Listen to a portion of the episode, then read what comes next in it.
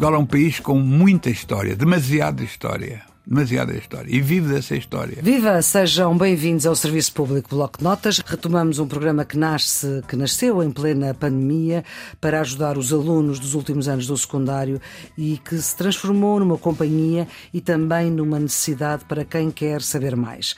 Passada a pandemia, queremos continuar a querer saber mais. Optámos por um programa semanal, mais demorado, correspondendo assim também aos pedidos de conversas mais demoradas. E agora estamos aqui, neste horário de reflexão neste horário noturno, ao fim da noite, a partir da meia-noite, sempre no princípio da sua quarta-feira. Claro que os mais de 300 episódios em podcast pode ouvir quando quiser e onde quiser, e já sabe que sempre que ouvir esta música.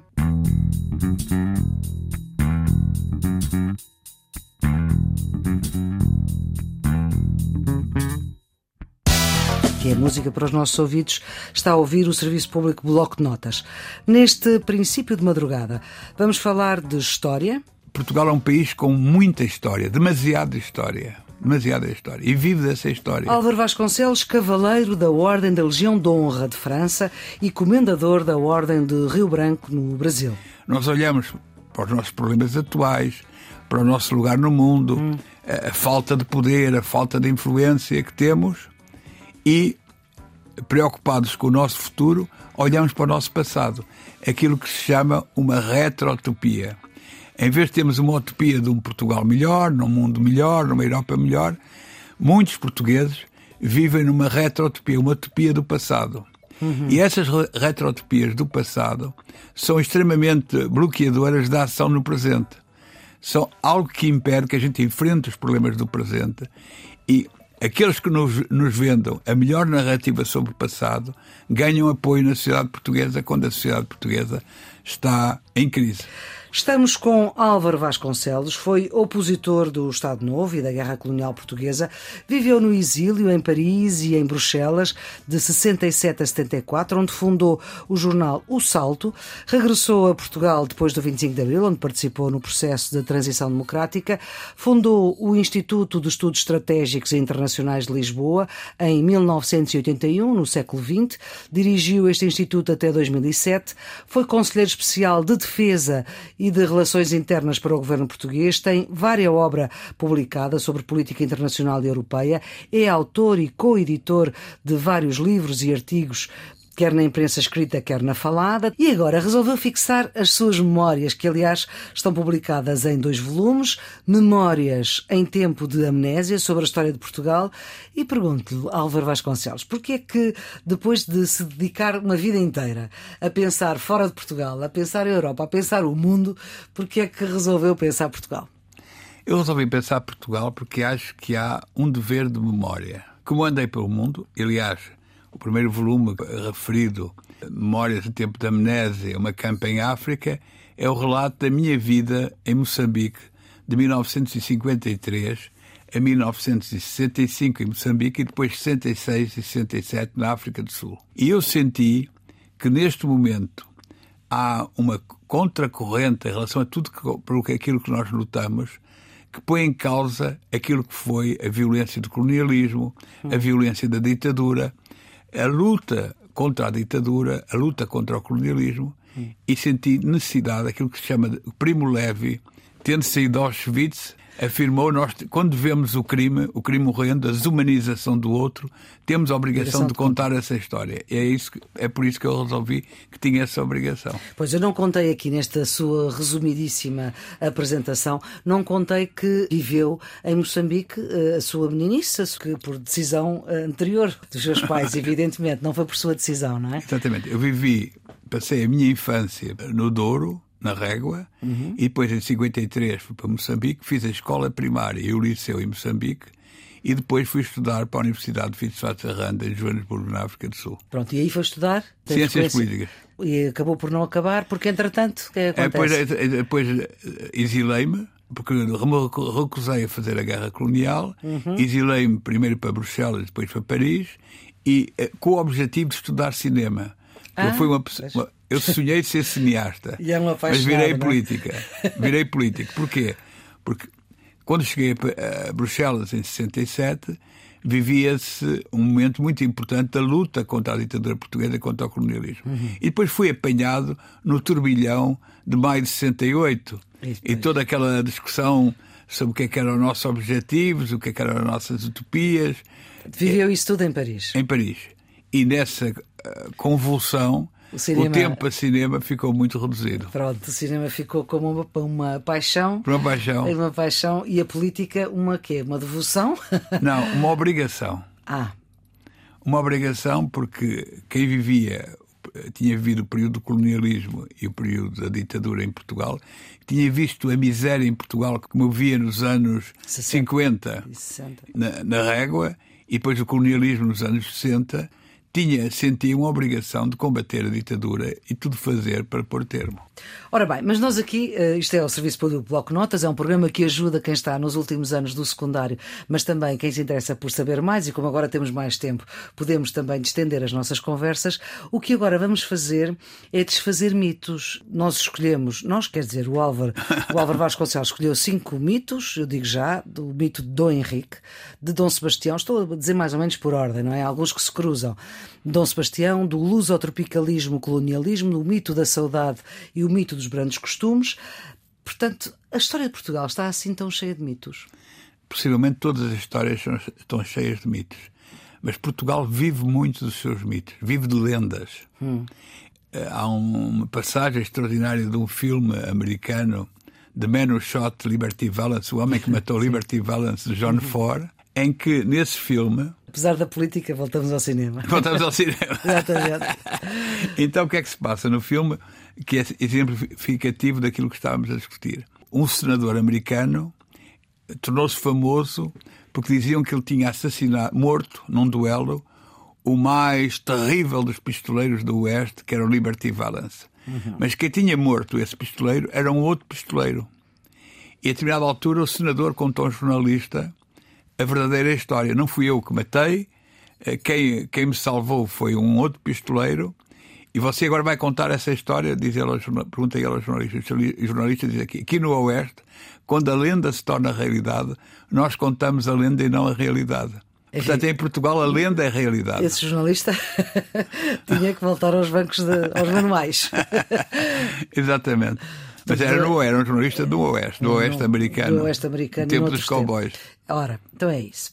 Ora bem, e os portugueses acreditam nesses mitos? Acreditam completamente e acho que a razão essencial porque acreditam nesses mitos são que esses mitos dão a Portugal uma dimensão enorme. Uma dimensão histórica. Há um complexo de sermos um pequeno país. Mas um pequeno país, como dizia, disse Eduardo Mondlane num artigo, que foi líder da Frente de Libertação de Moçambique e foi assassinado antes de Moçambique se tornar independente, o Eduardo Mondlane, escreveu que Portugal é um país com muita história, demasiada história, demasiada história, e vive dessa história. Nós olhamos para os nossos problemas atuais, para o nosso lugar no mundo, hum. a, a falta de poder, a falta de influência que temos e preocupados com o nosso futuro, olhamos para o nosso passado. Aquilo que se chama uma retrotopia. Em vez de termos uma utopia de um Portugal melhor, num mundo melhor, numa Europa melhor, muitos portugueses vivem numa retrotopia, uma utopia do passado. Uhum. E essas retrotopias do passado são extremamente bloqueadoras da ação no presente. São algo que impede que a gente enfrente os problemas do presente e aqueles que nos, nos vendam a melhor narrativa sobre o passado ganham apoio na sociedade portuguesa quando a sociedade portuguesa está em crise. Nós vamos falar da sociedade portuguesa de agora, vamos desfazer os mitos, ou aliás, o Álvaro vai desfazer os mitos, e o primeiro mito é o que temos é do Dom Henrique, o navegador, uh, que está numa das pinturas também mais importantes da nossa história, que são os painéis de São Vicente, atribuídos a Nuno Gonçalves. Ele morre, Dom Henrique morre com 66 anos, entre 1394 e 1460, e é uma das 58 figurinhas, figurinhas, enfim, figuras, que estão retratadas naqueles painéis de São Vicente. E porquê é que há este mito? Do, Porque do o efeito Henrique. Henrique está ligado na mitologia portuguesa aquilo que os portugueses consideram o acontecimento mais extraordinário da sua história. E não foi? Que é os descobrimentos marítimos. E não foi? possivelmente foi um, um, um acontecimento dos mais extraordinários. Simplesmente aquilo que é contado sobre o infante Dom Henrique uhum. nessa, nesses, nessa odisseia dos descobrimentos é falso. E começamos pelo início. Certo. Uh, Diz-se que o infante Henrique criou a escola de Sagres. Hum. Todos os portugueses pensam que o infante Henrique criou a escola de Sagres. Escola Náutica de Sagres. Escola Náutica ah. de Sagres. Uhum. Ora, o que a historiografia portuguesa demonstra é que não houve nunca escola nenhuma náutica de Sagres, que é um mito. É um mito. Uh, o Duarte Leite, o historiador Duarte Leite, o Vitorino Magalhães Godinho, desconstruíram esse mito. O, o Cláudio Torres, o historiador Cláudio Torres, explica que em Sagres, na Baía de Sagres, chegavam navios do Mediterrâneo que esperavam um bom tempo para rumarem a norte. Hum. E aí conversava sobre as navegações, o que é que eles tinham visto, entrava-se em contato com os pilotos árabes que faziam a travessia do Mediterrâneo e daí, havia aí um conhecimento que era criado. Mas nunca o Infante Henrique criou uma escola em Sagres e contribuiu com isso para os descobrimentos. Hum. O segundo aspecto, porque é que o mito dos descobrimentos é tão importante a sua desconstrução, é que junta-se ao mito do infante Dom Henrique a ideia que os descobrimentos foram um contributo para a civilização mundial. E isso depois ficou muito ligado ao colonialismo português. Hum. Porque pelos descobrimentos se construiu um império. Sim. E esse império foi um império colonial, um, um império que contribuiu para a escravatura. Foi, aliás, os portugueses foram os que mais tra transportaram escravos da África para as Américas, cerca de 5 milhões de escravos. Ora, o infante Dom Henrique está inteiramente ligado ao processo de escravidão dos homens negros.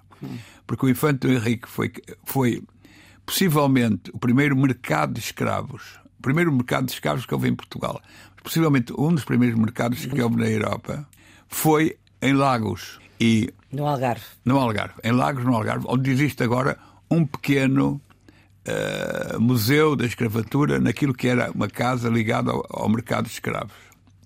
Ora, o infante Dom Henrique recebia um quinhão, um quinto dos escravos que vinham de África. E, e nesse, em Lagos, na, na, naquilo que foi o primeiro mercado de escravos, na primeira ocasião em que se repartiu escravos, na altura não se vendiam escravos, eram repartidos pelos senhores.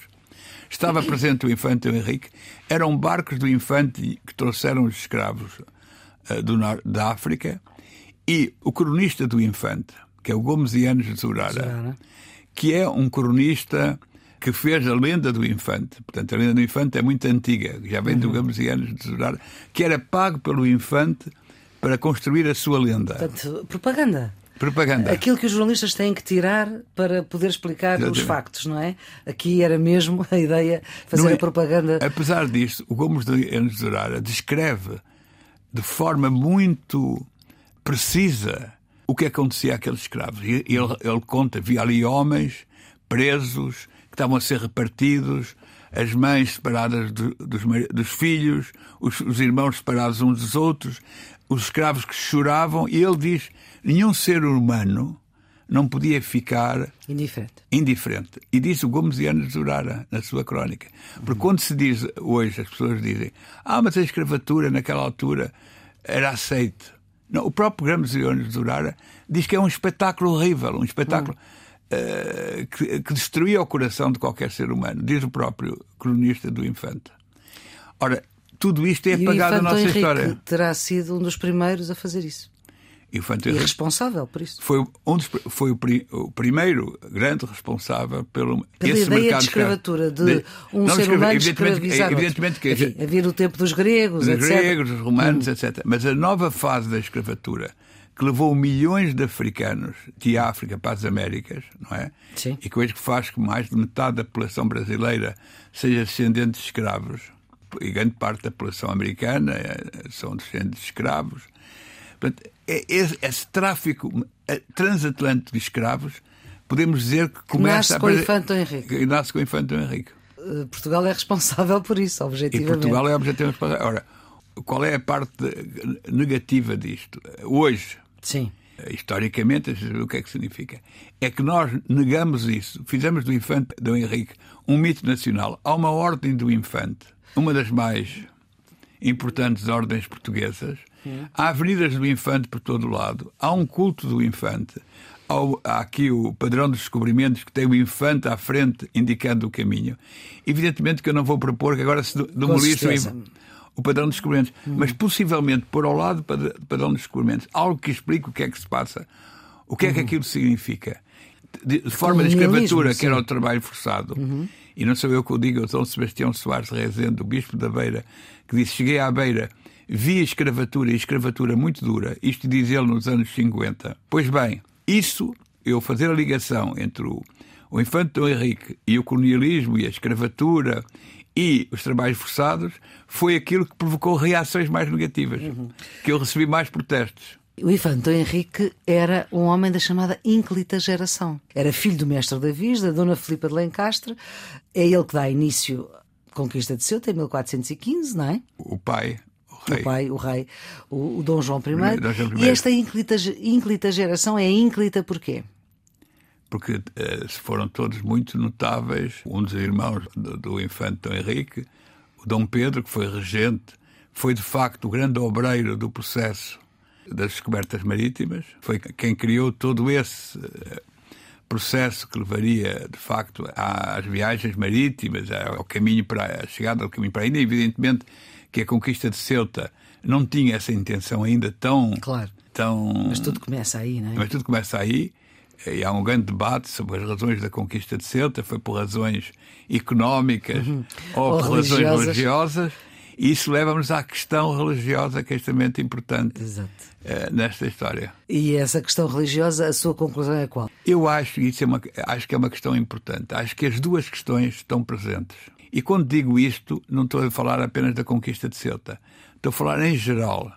Quando há uma guerra, quando há uma guerra de conquista, quando há violência, como temos assistido ultimamente, as razões económicas e sociais vamos dizer, aquilo que a interpretação marxista valoriza, estão presentes, mas também estão as questões ideológicas, as questões de valores. De modelos, sim, de modelos Certamente era preciso, era preciso dar uma explicação para a conquista de Ceuta, hum. que tinha uma base religiosa. Ao mesmo tempo que era que havia... para que as pessoas aderissem. Para que as pessoas aderissem. Hum. E, aliás, isso está muito presente noutros mitos portugueses e é um dos mitos fundadores de Portugal é que possivelmente, se falarmos de Dom Sebastião. É isso, vamos passar para o mito do podemos Dom chegar, Sebastião. Podemos Dura até daqui, hoje, não é? Devemos chegar daqui ao Dom Sebastião. Exatamente. Que é um dos mitos fundadores de Portugal, é que Portugal se construiu na defesa da fé contra os infiéis. Isso... E os infiéis estão já aqui embaixo a Marrocos, porque foi lá que Dom Sebastião não. morreu os infiéis, segundo esta interpretação, estavam em Portugal. Também. Que eram os muçulmanos que, que habitavam na Península Ibérica, que eram grande parte da, claro. da população da Península Ibérica. Sobretudo no sul da Península Ibérica esses muçulmanos da Península Ibérica eram habitantes da Península Ibérica. Vamos só datar isto. Dom Sebastião nasce em 1554 e morre, ou morrerá, em 1578, mais ou menos com 24 anos, porque há dúvida se ele morreu logo ou se morreu três anos depois. Mas enfim, morre jovem. E ainda estamos aqui a falar dele. Exatamente. Porquê? Porque exatamente o Dom Sebastião, quando parte para a Batalha de Alcácer de Quibir, era muito novo, tinha 24 anos, não é? Uhum. Parte eh, com uma dupla motivação que tem a ver com a questão anterior. Por um lado, uh, travar o avanço do Império Otomano em direção a Marrocos, o Império Otomano que já dominava a Argélia, dominava praticamente o Mediterrâneo todo, e parte também por razões religiosas. É muito importante para a desconstrução dos mitos, para compreender a história, não ouvirmos só a nossa versão. Sim. Ouvirmos também a versão dos outros. Uhum. Neste caso dos Mouros, não é? Neste caso, caso dos Mouros. Sim. Existe um livro muito interessante, escrito por um embaixador marroquino, que chama-se A Batalha dos Três Reis. Uhum. Porque na Batalha de Alcácer de Quibir, que é um dos grandes mitos nacionais portugueses, não é? Morreram três reis. Morreu o rei Dom, o rei Dom Sebastião. Sim, rei de Portugal. Morreu e o rei Algarves, de, não é? O rei de Marrocos, que estava no poder, e o irmão do rei de Marrocos, que tinha sido deposto pelo rei, e que era o irmão mais velho, esse rei deposto veio pedir a ajuda de Dom Sebastião para a Batalha de Alcácer de Quibir. E o Dom Sebastião, nesse livro, hum. A Batalha dos Três Reis, visto do outro lado, o Dom, Sebastião, o Dom Sebastião é um fanático religioso. E devia ser um fanático religioso. Ele tinha sido educado por uh, enviados do Vaticano que estavam extremamente preocupados com o tema da, do avanço do Império Otomano e inculcaram-lhe uma ideologia fundamentalista. Ele imaginava-se na Idade Média combatendo os infiéis na Idade Média e morre na Batalha de Alcácer de Quibir. Torna-se um mito extraordinário, de facto, porque hoje os portugueses estão convencidos que Dom Sebastião desapareceu na batalha, não é? Sim, em volta e no voeiro. Mas toda a gente que nos está, que nos está a ouvir, possivelmente, Acha isso. não saberá que, que há um, um, um túmulo de Dom Sebastião no Mosteiro dos Jerónimos. É? Então, afinal, não desapareceu no nevoeiro. Não, porque o, o, o Dom Sebastião morreu na Batalha de Alcácer de Quibir. E temos a certeza que aqueles ossos que lá estiveram são de mesmo Dom Sebastião? Bem, nunca se fez o DNA. Exatamente. Tem sido proposto por historiadores que se retire a exumação do corpo. Do é? corpo. Uhum. Para provar eh, que tem o DNA da família, porque conseguiria-se por aí uhum. saber que ele é o rei Dom Sebastião, mas simplesmente ao retirar-se de lá o corpo de Dom Sebastião, destruía-se um mito extraordinário. Um mito que tem a ver com o anterior, que é no sentido de que a grandeza. Que do Henrique. Com o Infante Henrique. Que a grandeza que nós imaginamos que temos, que somos os maiores do mundo, hum. porque tivemos um império enorme e fizemos as descobertas marítimas, morre na Batalha de Alcácer de Quibir. E a partir daí, os portugueses ficam muito pessimistas. É o período filipino em Portugal, dos é reis, dos reis de Espanha. Dos reis de Espanha, é o período filipino. 60 anos de poder espanhol aqui. É, e a partir daí, nesse período filipino, aparecem pessoas que dizem que são o rei Dom Sebastião para combaterem os filipinos, que teria regressado do norte uhum. da África, e vai-se desenvolvendo o mito do, de Dom Sebastião. E, portanto, desconstruir o mito uhum. é desconstruir o mito de que os portugueses não são pobres, ou mais pobres que outros, ou menos poderosos, porque o rei morreu e que, e que o nosso futuro será num homem salvador. Porque o mito de Dom hum. Sebastião é um mito salvador. Fernando Pessoa diz num poema: Sim. e o melhor é esperar por Dom Sebastião, quer venha ou não. Esperar por Dom Sebastião, quer venha ou não, é nós não fazermos o que devemos fazer, fazer de Portugal um país próspero, influente, tirando partido de sermos membros da União Europeia, etc. Porque estamos sempre à espera daquilo que há de vir. Ah, ah, estamos a dizer, é o desejado. O desejado, é o desejado. desejado. O adormecido também, também era pois. conhecido por ser o adormecido. Fechamos por aqui o Dom Sebastião? Mas havia a questão religiosa que eu tinha começado a tratar e que acho que é um, um mito que está ligado ao Dom Sebastião, mas que é anterior ao Dom, Dom Sebastião, Sebastião, que é o mito da fundação de Portugal pela cruz e a espada. Sim. Aliás, que também Dom está. Henriques. O Dom Afonso Henriques foi rei de Portugal, não há uhum. dúvida. Combateu uh, os muçulmanos, que aqui é, uma, é, um aspecto importante. Os muçulmanos da Península Ibérica uhum. não eram invasores da Península Ibérica. Já cá estavam, pois. Já cá estavam estavam cá. Há quatro séculos que havia Islão nessa altura, uhum. em 1143, não é? Quando o Dom Afonso Henriques uh, funda Portugal. Funda Portugal. Uhum. Uh, já estavam cá há quatro séculos. Há, há quatro séculos que havia muçulmanos na, aqui e, portanto, não podemos dizer quatro séculos. Fazemos ideia de quantas gerações. anos, pois, quantas gerações. Quantas gerações são naquela altura? São imensas gerações. Sim, pois. É. Portanto, dizermos que houve uma invasão e depois que houve uma reconquista. Mas é, um é mito. assim. É assim que é contado. É a reconquista cristã, é chama-se assim. Essa reconquista cristã é um mito fundador de Portugal. No, no, pelo menos para a ideologia integrista. Era assim que o salazarismo vendia a reconquista de Portugal. Mas é mais antigo que o salazarismo. Mas tudo isto está muito bem tratado do, do ponto de vista de mito, ou seja, no livro que nós todos da minha geração eram obrigados a ler, que era o Manual da História de Portugal de António Matoso, que Sim. era livro único. Uhum. Pai com... de, do historiador José Matoso. Pai do historiador José Matoso. Ora, uhum. o António Matoso contava a fundação de Portugal e os descobrimentos também, dilatando a fé e o império. Exatamente. Era sempre assim. Dilatar a fé e o império. império. Sim, sim. Eu ainda apanhei um bocadinho disso só até à quarta classe. E mesmo Camões, sim. que é um poeta lírico extraordinário, e os Lusíadas são uma obra extraordinária. Sim. O que é que retinham do, do, do, dos Camões? Era isso. Era a grandeza da, da, Eu, da não, gesta portuguesa. Da gesta portuguesa, mas ligada também à, à espada e à cruz. Exatamente. Porque os, os também, também os reis, perfeitos, valorosos, expandiram a fé e o império. A fé e o império. Bom, vamos para um outro uh, mito, que é o mito do lusotropicalismo, que entronca na forma como os portugueses colonizaram o território que uh, acharam. E não descobriram, não é? Exatamente. Que acharam. Exatamente. Que chegaram lá primeiro que Exatamente. outros. Exatamente. O lusotropicalismo é uma ideologia que continua muito influente em Portugal. Que nasce mais ou menos pelos idos de- Nos anos, no início dos anos 60, do século XX. do século XX, é interessante a repetição do século XX, porque nós já estamos no século XXI. Exatamente, temos e, que- e as pessoas da minha geração, quando dizem os anos 60, É o século XX, eu sei, mas É o século como nós estamos a falar para o auditório. mas começamos no que século XXI. que queremos que seja o É maior possível. extraordinário, é extraordinário os, os anos todos que eu passei a falar do século, do século XX, ne- não é? Certo. E agora estamos no século XXI. Isso é muito interessante. É. Mas o lusotropicalismo continua a ser, está presente no discurso oficial português. Sim. Que é a ideia de que Portugal não é um país racista e que Portugal contribuiu para a mestiçagem no mundo. Esse mito, essa ideologia, que é mais que um mito, é uma ideologia, é uma narrativa Uma narrativa, uma, É uma maneira narra- de contar a história. a maneira não de é? contar essa narrativa sobre, nós- sobre Portugal e a sua política africana e mundial nasce nos anos, no início dos anos 60, quando Portugal estava sob fogo das Nações Unidas por causa do colonialismo, em que Claro. os países tinham-se descolonizado.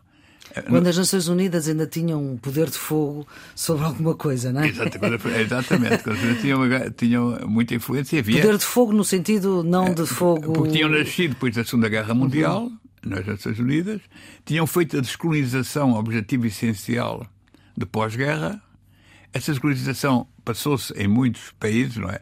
A descolonização das colónias africanas, francesas, inglesas, e as portuguesas continuavam a ser colónias. E o, o salazarismo, no início dos anos 60, agarra-se à teoria de Gilberto Freire. O Gilberto Freire, que era um sociólogo brasileiro, Brasileiro. o autor de Casa Grande e Sanzala. e que escreveu um livro, O Mundo que os Portugueses Criaram, o Gilberto Freire, falando do Brasil, e depois expandiu para isso, isso para as colónias portuguesas, disse: Nós, no Brasil, somos uma sociedade lusotropical. E uma sociedade lusotropical é uma sociedade pós-racista. É uma sociedade onde se ultrapassou a questão do racismo. Na altura ainda se pensava que havia raças, hoje sabe-se que não havia claro. raças. Ele escreveu esse livro em 1940, aí desenvolve essa teoria. Essa teoria foi muito bem aceita em Portugal no pós-guerra, não pelo regime salazarista, mas pela oposição democrática. É muito interessante que o, o livro, a sua edição em português, tem o prefácio do António Sérgio. António Sérgio, que era um opositor. Autor, exatamente, do Porque homem era- dos fatores democráticos da formação de Portugal. Era um homem da oposição. Ora, o António Sérgio e outros viram no luso- lusotropicalismo uma negação das teorias racistas do nazismo e do fascismo. Exatamente, porque era nesse tempo histórico que nós estávamos, claro. Então, chegamos aos anos 60. Portugal acossado nas Nações Unidas, acossado pelos movimentos de libertação nacional, com mais- cada vez com mais força eh, nas colónias. O que, é que, o que é que faz eh, o Adriano Moreira e o Salazar, mas o Adriano Moreira em particular, rompem com a teoria anterior, porque Salazar até ali dizia há raças e há raças inferiores e é preciso civilizá-las, e passam a dizer não se pode falar de racismo em relação a Portugal porque nós somos um país mestiço e criamos os mestiços no mundo. E não se pode falar de racismo nas colónias porque Portugal é um país lusotropical, é um país pós-racial, em que aboliu a ideia da raça pela mestiçagem. Ora, a mestiçagem é uma das maiores mentiras, se quiser falar mito, mentiras.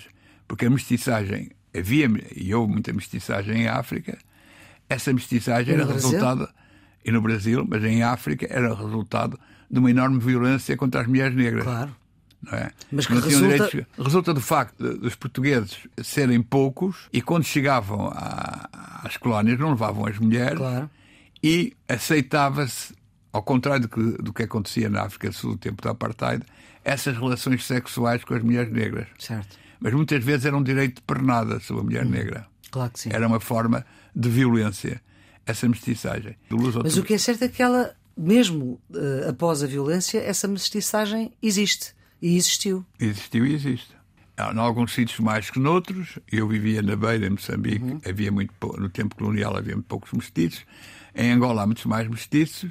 E no Brasil, muitos mais mestiços há. Não é? Grande uhum. parte da população brasileira é mestiça. Porque com o tempo isso foi-se transformando as relações entre as pessoas e foram-se integrando os negros na sociedade pela via da mestiçagem. No Brasil ainda há muitos negros, não é? Uhum. Em Portugal também houve escravos. Houve 500 mil escravos em Portugal, a determinada altura. Onde é que eles estão? Agora no Alentejo ainda se fala de aldeias negras. Sim. Aquilo era uma, era uma aldeia negra. Não há negros. Uhum. De facto, houve uma mestiçagem. Mestiçagem que não esconde, nem pode esconder, a violência claro. da escravatura e do regime colonial. O mito do lusotropicalismo da colonização. Porque é que é importante a desconstrução desse mito hoje? Sim. Porque nós assistimos em Portugal ao ressurgimento de correntes racistas de extrema-direita uhum. que põem em causa a democracia portuguesa, não é? com o crescimento uhum. do Chega e de correntes de extrema-direita racistas. Ora, essas correntes negam que Portugal seja um país racista. Até fizeram uma manifestação. Uhum. Portugal não é um país racista. Sim. E não são portadores do, do, do, do discurso tropicalista. Quem é portador do discurso racista é um consenso nacional. É quase todos os líderes políticos portugueses durante anos repetiram o contributo português para a civilização diferente, o Portugal ter tido uma colonização diferente dos outros, éramos menos Nada disso para si é verdadeiro. Tudo isso é mentira. Porque isso eu assisti à violência colonial e à violência do racismo nos anos em que vivi em Moçambique. Mas esse discurso manteve-se. Ora, esse discurso oficial facilita o caminho para a extrema-direita. Porque quando se critica a extrema-direita por estar a fazer um discurso racista, em Portugal, muitos portugueses dizem discurso racista. Em Portugal não há racismo. Mas há uma boa relação, ou há uma relação que não é conflitual, melhor dito, entre Portugal e os países, os PALOP, por exemplo. Na CPLP há uma relação não conflitual. Neste momento, de facto, pós 25 de Abril, apesar Sim, de não, se ter, não se ter feito a desconstrução do discurso tropical, nem se ter olhado para os crimes coloniais, criou-se a CPLP e criou-se um espaço de cooperação em que a língua portuguesa é o fator comum. Isso não há dúvida que isso existe, como existe a francofonia, como existe o Commonwealth, quer dizer, as potências coloniais, fim dos impérios, Sim. procuraram criar espaços em que se entendiam minimamente. Em que se entendiam menos... minimamente porque tinham interesses económicos, interesses culturais, relações humanas, tudo isso criou espaços de língua hum. e de influência. No caso português, há uma realidade que torna diferente a CPLP dos outros espaços.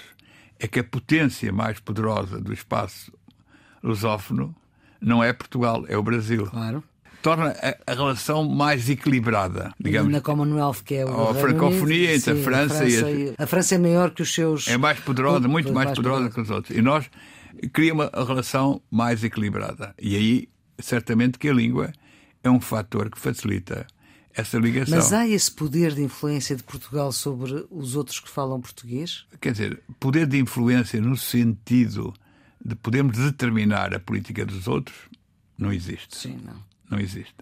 Poder de influência no sentido cultural do termo, ou seja, haver uhum. nesses países eh, a ideia de que a cultura portuguesa, a literatura portuguesa uhum. é, é, um património importante e comum, uhum. Uh, isso, sobretudo no Brasil, é muito forte. Não é? E se nós formos ver também pelos escritores de Angola e Moçambique, os mais importantes também. Também, também. mas no uhum. Brasil isso é, é, é, assumido de uma forma muito clara. Sim, e, Fernando Pessoa no Brasil é, é, é quase tão popular como é, cá. Vende-se vende nos quiosques. Fernando uhum. Pessoa no Brasil vende-se nos quiosques. Os quiosques de rua. É extraordinário. E agora estive em Moçambique e constato também que a relação entre os escritores como o Mia Couto Sim. e outros escritores moçambicanos né, e a cultura portuguesa é fortíssima mas ao mesmo tempo estão a criar a sua própria é, literatura. literatura. E têm muitas línguas. Uma coisa muito interessante sobre isto. Que é o português, a língua portuguesa que une. A língua portuguesa une, por um lado, e isso é o que nós dizemos, e eles também têm consciência disso, naquela diversidade uhum. linguística. Mas eles têm línguas, outras. Uhum. E essas línguas são importantes também do ponto de vista cultural. Uhum.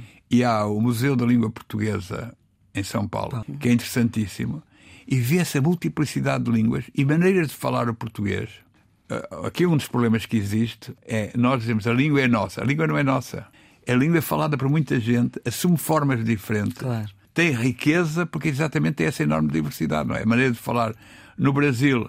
Também no Brasil é muito diferente entre o Nordeste Sim. e São Paulo. É, portanto, essa diversidade, essa riqueza da língua portuguesa é contrária à ideia a língua é nossa. O António Tabucchi, Sim. o escritor, Escritor italiano, italiano cá. escreveu em português. Um dia recusou, escreveu um artigo no, no jornal Le Monde eh, a recusar que lhe chamassem de escritor lusófono, eh, dizendo, Tabucchi, que era um mito a interpretação que se fazia da frase de Fernando Pessoa, a minha pátria é a língua portuguesa. Ele dizia, Fernando Pessoa não está a dizer que é um nacionalista e que a língua portuguesa é sua, é a sua pátria. Não. Está a dizer que ele é- não é um homem de pátrias, é um homem de língua, da cultura e vive noutro, Que o noutro Caetano universo. Veloso depois pôs essa, pôs essa frase numa das suas, das suas criações.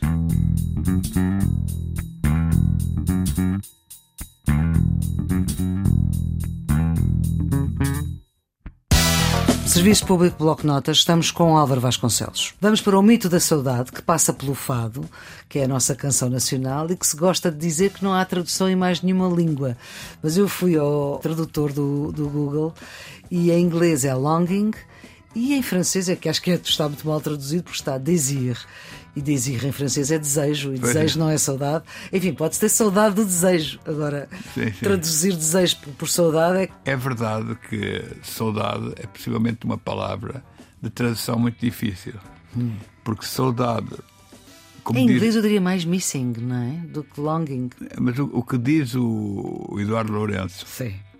eh, sobre a palavra saudade, para interpretá-la, Ele que fez o labirinto dela. fez o labirinto da saudade, e eu que escrevi esse livro, Exílio sem Saudade, Sim, exatamente. eh, por isso estamos a falar de o, saudade. segundo, o segundo volume das suas memórias Em eh, em, tempo- tempo de amnésia. Então, o Eduardo Lourenço diz que há uma particularidade na saudade que não é apenas nostalgia daquilo que se perdeu. A saudade tem uma dimensão doce. As pessoas, no fundo, há um sofrimento doce. É por isso que é tão difícil de traduzir. É por isso porque é paradoxal. É, deve estar muito ligado ao facto de muitos portugueses terem partido, as famílias ficavam cá, tinham saudades que tinham partido e, portanto, viviam na ausência do que tinha que ser amado, que estava distante, nem sabia se voltaria, tirava algum prazer em pensar nele na sua ausência. Isso é um pouco, é- acho que é aquela saudade. Isso aí acho que é muito difícil traduzir e é algo que está enraizado na sociedade portuguesa, é uma, uma maneira Então de é sermos mito? portugueses. É mito? O que eu acho que é mito na saudade é a sua utilização no contexto do lusotropicalismo, Ah, que é ter-se transformado, agora estou a falar do período que eu conheci melhor, nos tempos da ditadura portuguesa, que é o que eu digo nesse meu livro, numa forma de amarrar os portugueses a Portugal e de cultivar a saudade. Uma coisa é nós termos saudade, outra coisa é ver uma política cultural da saudade. Por exemplo, em Paris, nos tempos em que eu estive exilado em Paris, havia um jornal muito conservador, católico, mas hiperconservadora, que chamava-se A Voz da Saudade. Portanto, um jornal português. Para os imigrantes portugueses. Ora, havia quase um milhão de imigrantes portugueses em França e uma preocupação do regime era como amarrar esses portugueses a Portugal. Para eles mandarem para cá as suas remessas. nessas que eram tão e- importantes nessa altura. que eram muito importantes para o es- esforço de guerra colonial e também para que esses portugueses não fossem influenciados, porque viviam em liberdade, viviam em democracia, havia muita gente da oposição que os contactava, viviam numa sociedade livre e, portanto, amarrá-los a Portugal pela saudade era um instrumento do regime. E Adriano Moreira, na altura, eh, declarou que do mundo, deste mundo lusotropical, do mundo de- da comunidade portuguesa, não faziam só parte os que viviam em África ou os que viviam em Portugal. Viviam também os imigrantes que viviam pelo mundo. E depois desenvolveu-se a toda essa volta Da ideia da diáspora, não é? da diáspora, mas a diáspora, eh, a ideia que os imigrantes são ainda mais portugueses que os portugueses, que têm uma hiperidentidade, que é o que diz o Eduardo Lourenço. Eu acho que o Eduardo Lourenço diz isso pensando nele próprio. Porque ele, quando, ele próprio, que desenvolveu no exílio uma identidade fortíssima como português, preocupadíssimo com Portugal, dedicado ao estudo da cultura portuguesa, à saudade. vivia em França, em São Paulo de Vence. Ora, eu que vivia em França, não, não era capaz de ter saudade de Portugal. Portugal era a ditadura, era o colonialismo, era a miséria tremenda que eu tinha visto na minha infância e que via nos imigrantes que iam eh, para a França. E, portanto, a saudade como instrumento de cultura transformou-se, de facto, em algo que é mais para além de um sentimento. É vendida como uma parte da identidade portuguesa. Em Álvaro Vasconcelos, vamos para o nosso último, eh, para o seu último eh, mito, que Nosso, quer acabar. seu, seu, seu, porque foi, foi o Álvaro que o escolheu, que é o dos brandos costumes. Como a história portuguesa demonstra que nem sempre foram tão brandos assim, não é? Pois, é claramente algo que está muito enraizado na narrativa sobre a história de Portugal e na narrativa sobre o que é que nós somos hoje. Aliás, quando se fala eh, do 25 de abril de 1974 e se fala do que foi a Revolução Portuguesa, diz, ah, em Portugal houve uma revolução, não houve mortos, eh, porque somos um Houve país... muito poucos. Pronto, isso já os que já sabem mais. Ok. Os que já sabem mais sabem que houve poucos. Os que não sabem tanto, houve São os mortos mortos. logo a seguir ao 25 de Abril, Sim. na António Maria Cardoso, onde era a sede da PIDE. Em e, Lisboa, sim. e onde hoje está uma loja que se chama Simpatias, Empatias. no sítio onde, é- onde era. Onde era a sede, da, sede da da PIDE, PIDE. a democracia de facto tem umas costas largas, não é? Pois. E então tinham morrido muitos durante a ditadura, tinham ido para campos de concentração como Tarrafal, tinham sido torturados de forma terrível nas masmorras da PIDE. Há toda uma história de brutalidade do, do fascismo português que é escondida pela ideia dos brandos costumes. Houve a guerra civil que ainda hoje faz parte da memória de famílias portuguesas, a guerra civil entre os miguelistas e os liberais, que foi uma, uma guerra eh, muito sangrenta. A ideia- século 19, 19 1822. 22, exatamente. Houve uma guerra civil, portanto, brandos costumes eh, são tão brandos como de qualquer outro país do mundo. Quer dizer, as pessoas em geral não são violentas. Eu lembro-me de uma crónica muito interessante de Luís de Tal Monteiro, quando houve as primeiras eleições livres em Portugal, 25 de abril de 75. de 75, Hum, Do século XX. do século XX, que vai fazer 50 anos. Agora. Agora, quer dizer, em 2025. Então, nessas primeiras eleições livres, a imprensa portuguesa dizia ontem decorreram de forma muito ordeira e pacífica e cívica as eleições, É etc. E o Stom Monteiro escreveu uma crónica, nunca mais me esqueci, a dizer assim: o que é que estavam à espera? Que as pessoas fossem lá, cuspissem na urna, dessem pontapés à urna, etc. As eleições, no mundo inteiro, onde há passagem da ditadura para a democracia, são feitas, regra geral, de forma pacífica. A grande parte dos seres humanos são pacíficos e, gostariam de viver em paz, em civis. Depois há correntes políticas e situações extremas que levam à violência. Na sociedade portuguesa, como em todas as outras sociedades. Portanto, eu diria que para nós olharmos para a nossa sociedade de forma mais realista, temos que olhar para a nossa história com aquilo que ela teve de avanços eh, civilizacionais, culturais, transformações extraordinárias como se deram em Portugal pós 25 de abril de 1974, que foi uma transição mais violenta que outras transições, mais violenta que a transição espanhola, que foi uma transição pactuada, foi, pois, não, não é? Foi transição. Em Portugal não foi transição. Houve um golpe militar. Se olharmos para a nossa descolonização, foi uma descolonização mais violenta que outras descolonizações, pelo mesmo motivo, porque não houve negociação com os movimentos de libertação. Provocou toda uma enorme tragédia da guerra colonial civis, e, depois, sim. e depois do regresso dos chamados retornados, os portugueses que viviam em África, que foram obrigados a sair e viveram em situações extremamente difíceis. Se pensarmos em grandes costumes, então foi o que Mandela fez na África do Sul, que foi capaz de pôr termo ao apartheid sem violência e com entendimento de da, da enorme violência que havia antes, não é? Da a violência do apartheid. Eu, quando saí da África do Sul, vinha convencido que ia ser o maior banho de sangue da história. Mas a capacidade dos homens para se entenderem, encontrarem saídas de paz, essas sim, vamos chamar grandes costumes pacíficas, depende eh, dos políticos. Não depende dos homens em geral. Os homens em geral têm todos grandes costumes. Os políticos, como o Salazar, eram opostos a toda a solução pacífica quer da questão colonial, quer do fim do regime ditatorial português. O Marcelo Caetano foi incapaz de fazer a transição para uma democracia, então houve um golpe militar, dois anos de grande convulsão política, que foi 74, 75, Sim. apesar dos grandes costumes. Ficamos aqui com estes mitos por Álvaro Vasconcelos. Estamos nesta emissão de Serviço Público Bloco de Notas. Os cuidados de gravação foram de João Carrasco, a produção de Ana Fernandes, e edição de Maria Flor Poderoso. E já sabe, sempre que ouvir esta música.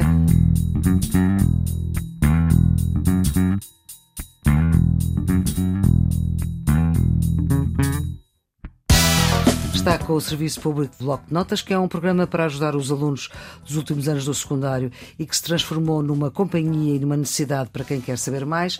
O Serviço Público de Bloco de Notas está em todo o lado em podcast, tem centenas de episódios sobre várias matérias. Até para a semana e já sabe, estamos sempre quando um dia acaba e outro começa.